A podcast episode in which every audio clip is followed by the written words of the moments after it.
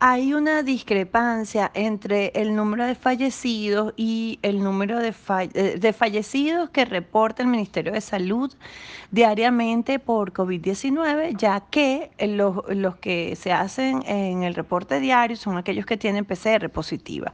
Cuando revisamos el monitoreo social que se hace a través de la encuesta nacional de hospitales, vemos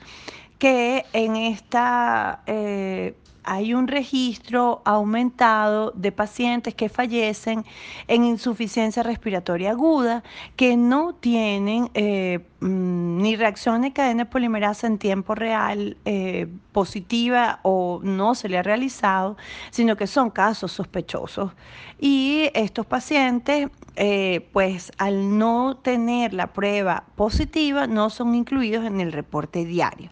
y eh, tanto en el interior del país como en Caracas,